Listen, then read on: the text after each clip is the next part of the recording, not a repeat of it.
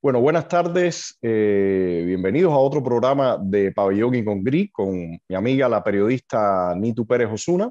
Y hoy vamos a hablar eh, sobre toda la, situación en la región, también, por supuesto, lo que está pasando por Colombia, las elecciones en Perú, la realidad cubana y, por supuesto, también la realidad venezolana. Así que le, le agradezco mucho a mi amiga que esté por acá y a todos ustedes que nos estén siguiendo. Un abrazo para ti, un abrazo para ti muy fuerte, Antonio, de verdad. Este, gracias, gracias. Y, y, lo primero que te puedo comentar es lo del merenguero este, Boris Cepeda, que le cantó cumpleaños feliz a Nicolás Maduro. Y él mismo confiesa que cobró 60 mil dólares por eso, ¿no? Y en un país donde no hay vacuna, donde no hay gasolina, donde la gente no puede, como decimos en criollo, en criollo darse los tres golpes de comida, si acaso uno, este, bueno, este señor gasta 60 mil dólares en un, merenguero para que le cante cumpleaños feliz. Yo no tengo nada contra los artistas, tú sabes, a mí todo lo contrario, a mí me encantan los artistas y me gusta mucho el merengue. Y, él en particular, este, pero hasta hoy. Bueno, porque, eh, eso, porque, eso, es burlarse de un pueblo. Nito, pero ese es casi al clásico estilo de los narcos en México, que se llevan a artistas bien conocidos a sus fiestas y a sus ranchos para eh, cumpleaños o fiestas familiares y les pagan sumas así de este estilo, ¿no? O sea, eh, así está actuando el chavismo. Y fíjate que, bueno, acuérdate que quién es el, jefe del cartel de los soles, el cartel más importante del narcotráfico en Latinoamérica. Este, pero es que además él confiesa, porque estaba buscándolo aquí en, el, Twitter, él confiesa que le ha cantado ya eh, por lo menos en tres fiestas privadas a los chavistas. Entonces, una gente que se dice socialista, este, ¿cómo es que contratan estos artistas eh, y les pagan sumas multimillonarias eh, para, ellos tener sus fiestas íntimas, pues sus su, su privaté? Este, no, ni nada nuevo realmente, porque el Fidel Castro, que tú sabes que pregonaba eh, y era, según visto en algún momento, como el Robin Hood y todos los, amantes de la izquierda. Eh, bueno, él tenía su isla privada o su callo privado, un buen yate, incluso decían que en algún momento iba a cazar y hasta helicópteros le espantaban los patos para él dispararle. Eh, y tenía, siempre gozaba de grandes lujos. García Márquez también le encantaba visitar a, a su amigo Castro para, para darse esos gustazos. Así que todo esto es parte de la demagogia siempre de estos sistemas, ¿no? Y de estos individuos que pregonan eh, una cosa y hacen otra completamente distinta. Sí, ellos definitivamente son comunistas de caviar, ¿no? Sin duda alguna. Exactamente, exactamente. Este, y fíjate que en medio de todas estas cosas, para que tú veas, ¿no? Hoy acaba de salir un, un documento, un comunicado del Foro de Sao Paulo, donde acusa de delitos de lesa humanidad a Iván Duque.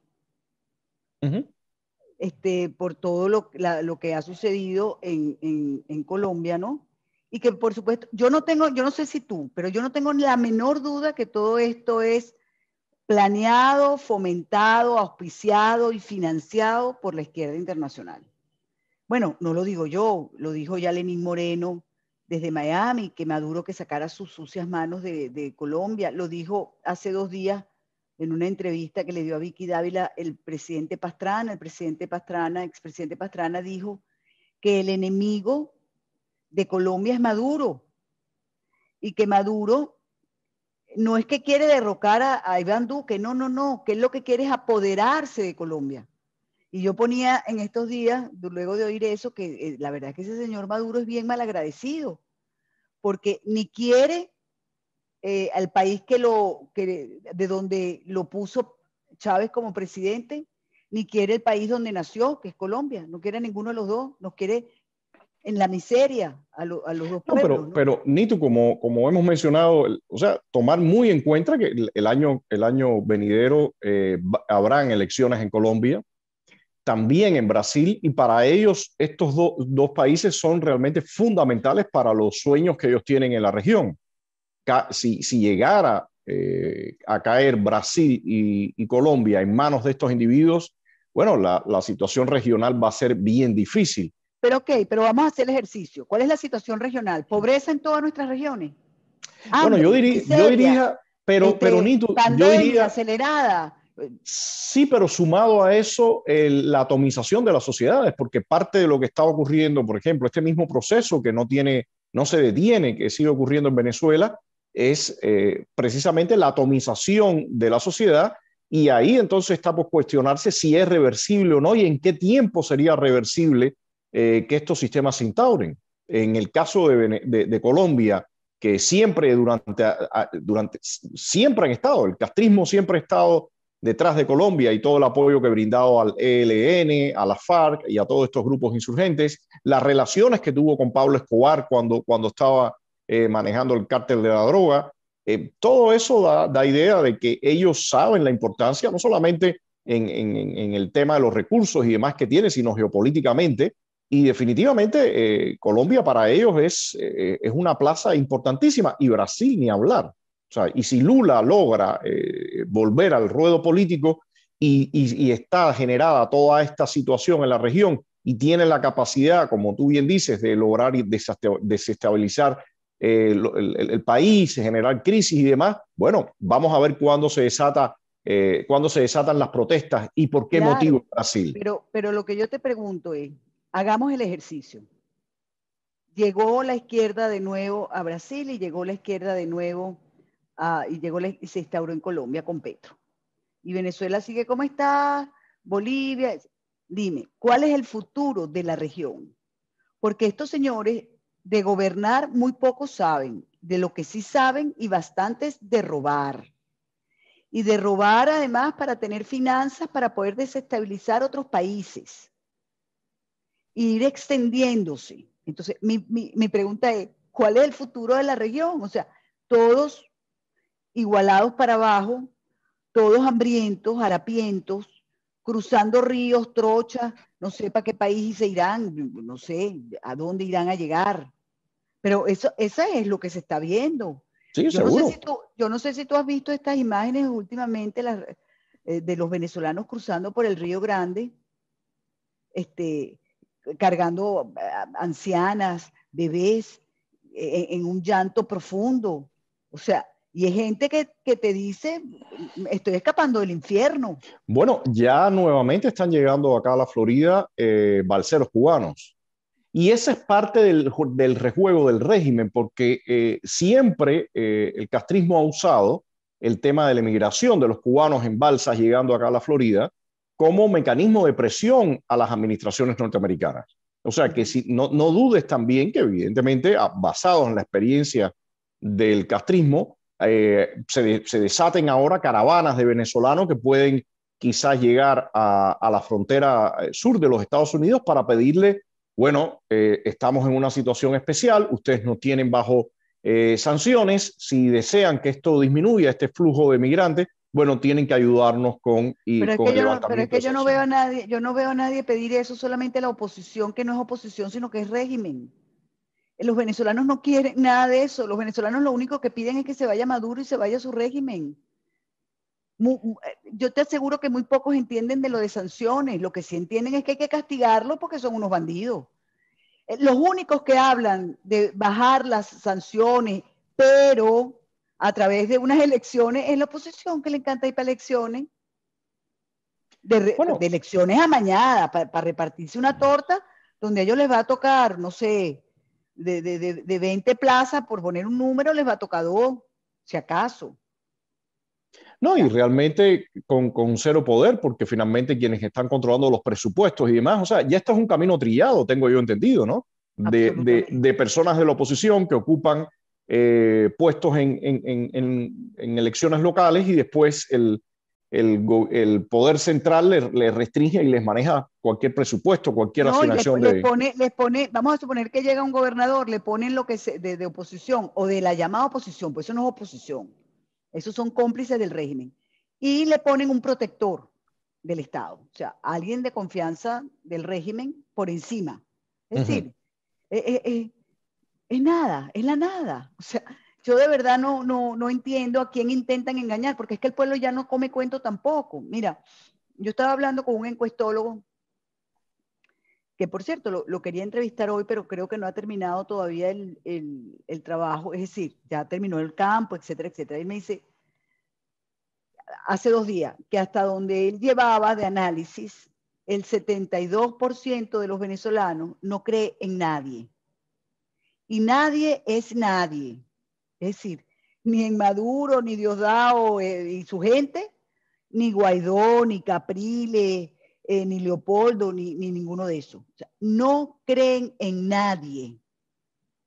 Y todavía esta gente que se dice de oposición habla y hace mítines y dice que, que, hay que unirse y que ellos iban a lograr el cambio. Pero qué ridículo es esa, la gente está clarísima. Tenemos 23 años en esta pistolada.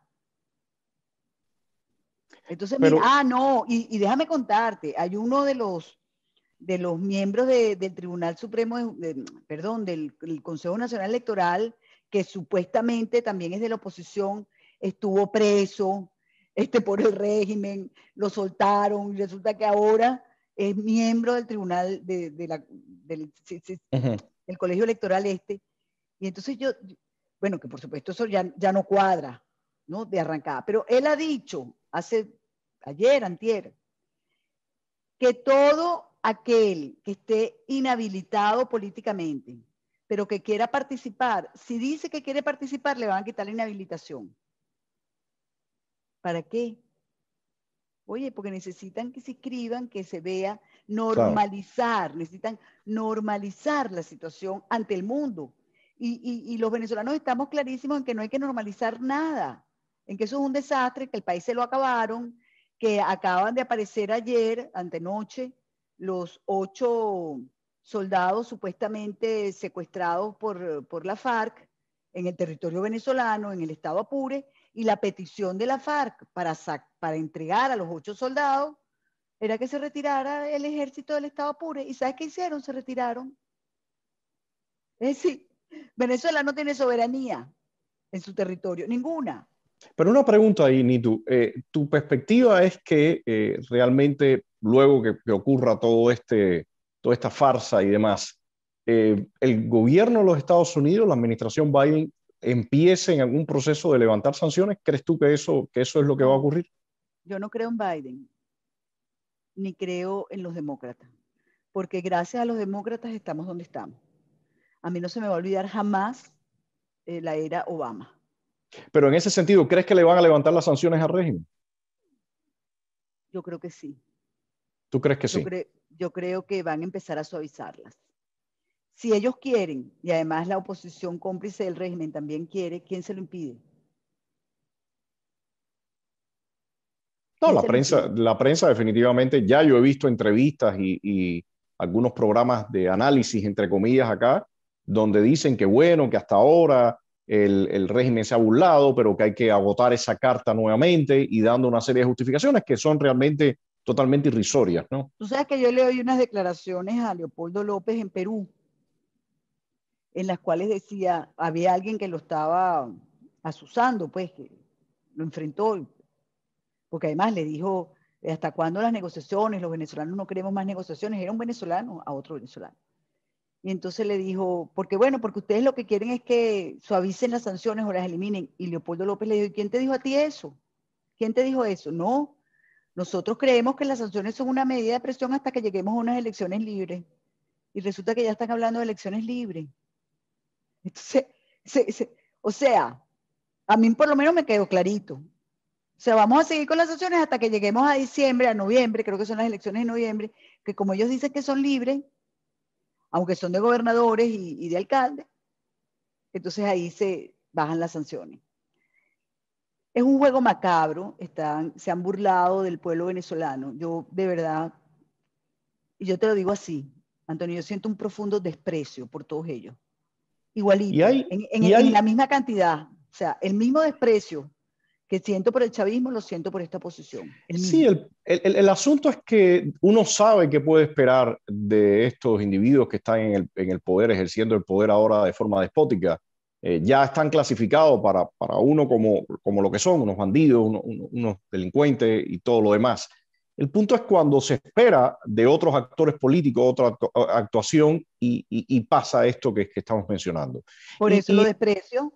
Porque y, hay un punto, y hay un punto que, a mí me parece acá muy preocupante, que todo siempre, eh, eh, y ahora, bueno, el chavismo lo hace enseñado directamente por el castrismo, que es eh, dilatar el tiempo, usar el tiempo, extenderlo para, ir atomizando por una parte y llegando a objetivos parciales que, se los ponen muy fijos, ¿no? Y a partir de eso ir el próximo paso, el próximo paso. A mí me gusta hacer la comparación siempre con alcohólicos anónimos que dicen, yo no voy a beber el día de hoy, no sé mañana.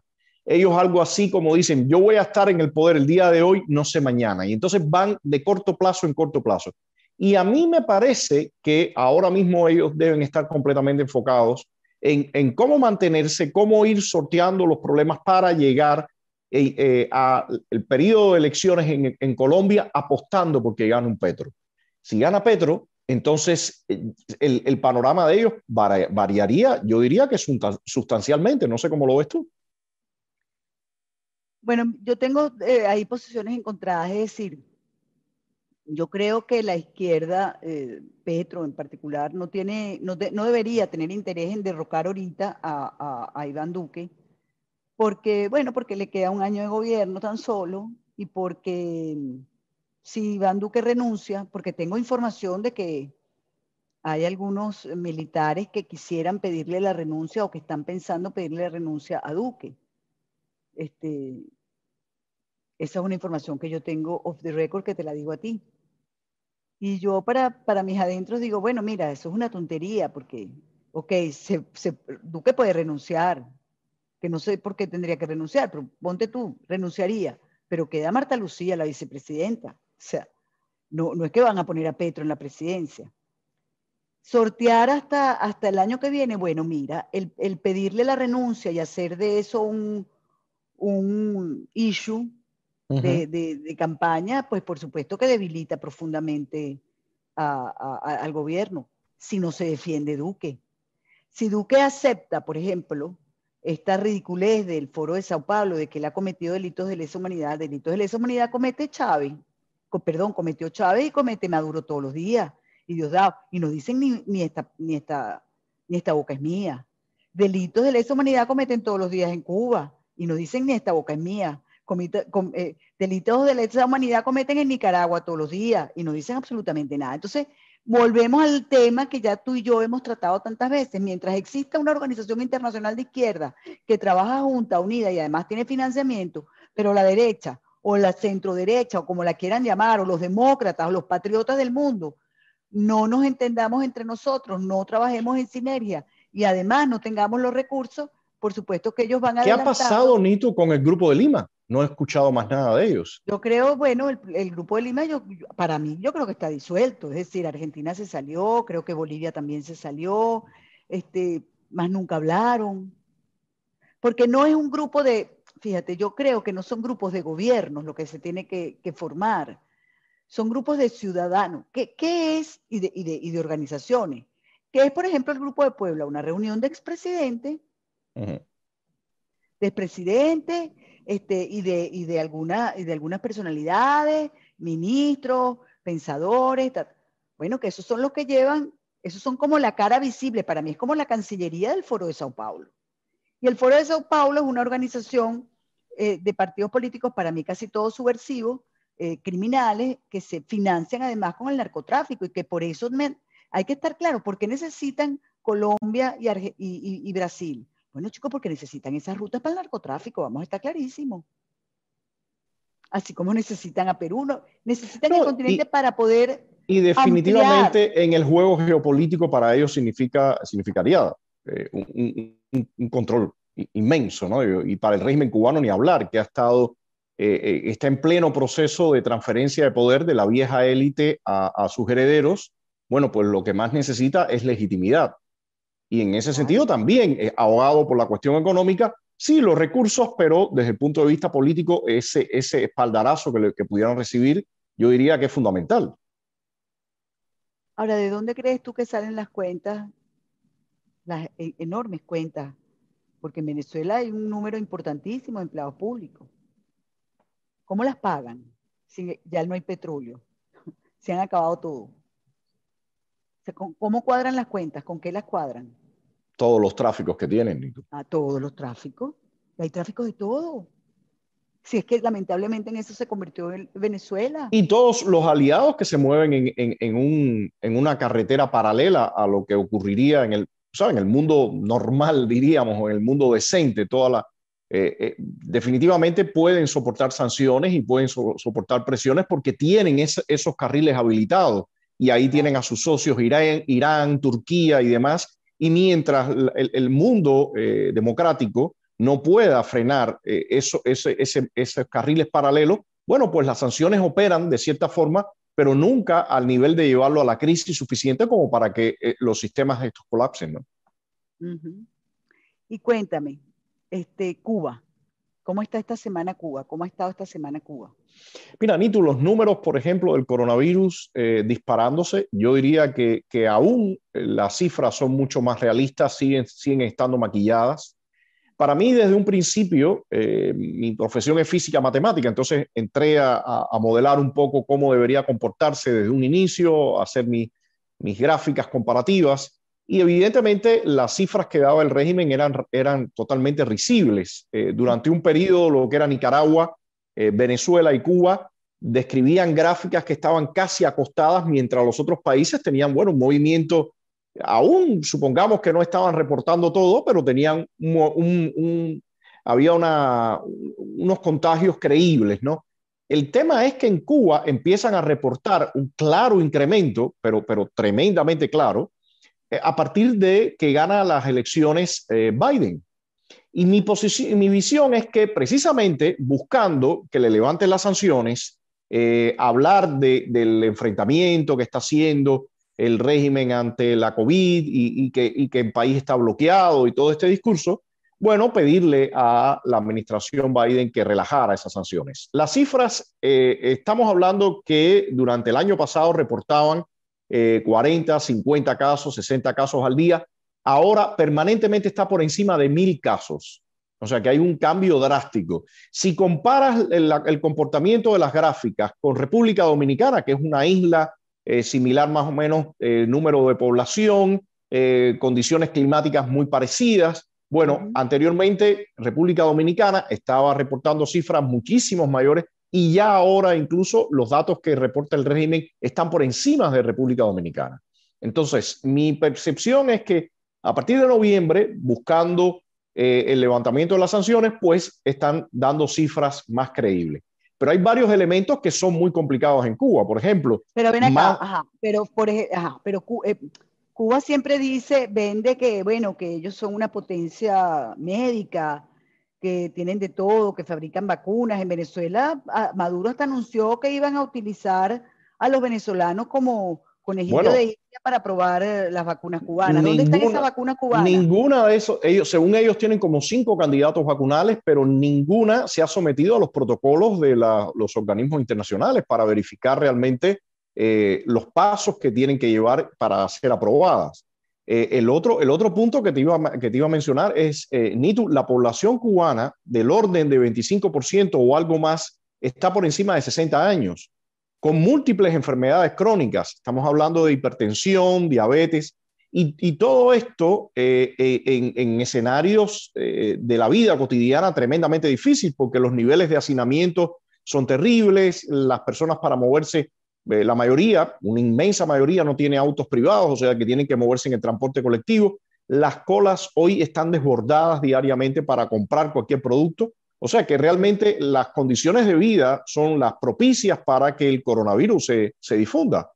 En ese sentido, mira, no sé qué irán a hacer porque eh, lo otro que ocurría era que una gran cantidad de cubanos subsiste por las remesas que le llegan de Estados Unidos y ahí está la economía informal, que es la que, el, carril por donde sobrevive eh, eh, la gente común. Bueno, eso está cerrado ahora con el tema de los vuelos, em, la, entrada de remesas muy disminuida eh, y todo lo que tiene que ver con el mercado negro, porque por los aeropuertos entra por operación hormiga una cantidad de productos y medicinas tremenda. Bueno, todo eso está detenido. Entonces, yo no sé hasta cuándo el régimen mantendrá este, esa, esa clausura, pero evidentemente la situación interna cada día es más eh, agobiante y abundan los videos en las redes sociales donde eh, ya sea entre cubanos se caen a golpes en una cola o las peleas con la policía para adquirir, tú sabes, algunos muslos de pollo, eh, algo de comida y, es, y eso es lo que está... He visto las colas hasta para adquirir una pastilla de jabón. Ajá, y, y, muchas de ellas terminan en, en, trifulcas entre la gente golpeándose, o sea, es penoso ver esos videos, pero es, la realidad que, estamos enfrentando ahí. Por supuesto, no, el régimen no tiene opción de variar eso y por otra parte tampoco muestra ninguna voluntad política de alguna forma liberalizar la producción de alimentos, a, los productores agrícolas darle algunas nuevas prerrogativas. Todo sigue completamente cerrado y el país cayendo, cayendo y cayendo. Así que te digo, es, un misterio a dónde eh, estos individuos quieren llevar la situación interna. Bueno, Antonio, vamos a estar bien pendientes esta semana porque este domingo habrá elecciones en Perú. Eh, las últimas encuestas hablan muy cabeza a cabeza. Vamos a ver qué pasa. Yo no quiero dar, eh, no me quiero adelantar, porque yo creo que en Perú puede pasar cualquier cosa. Puede ganar uno, puede ganar el otro.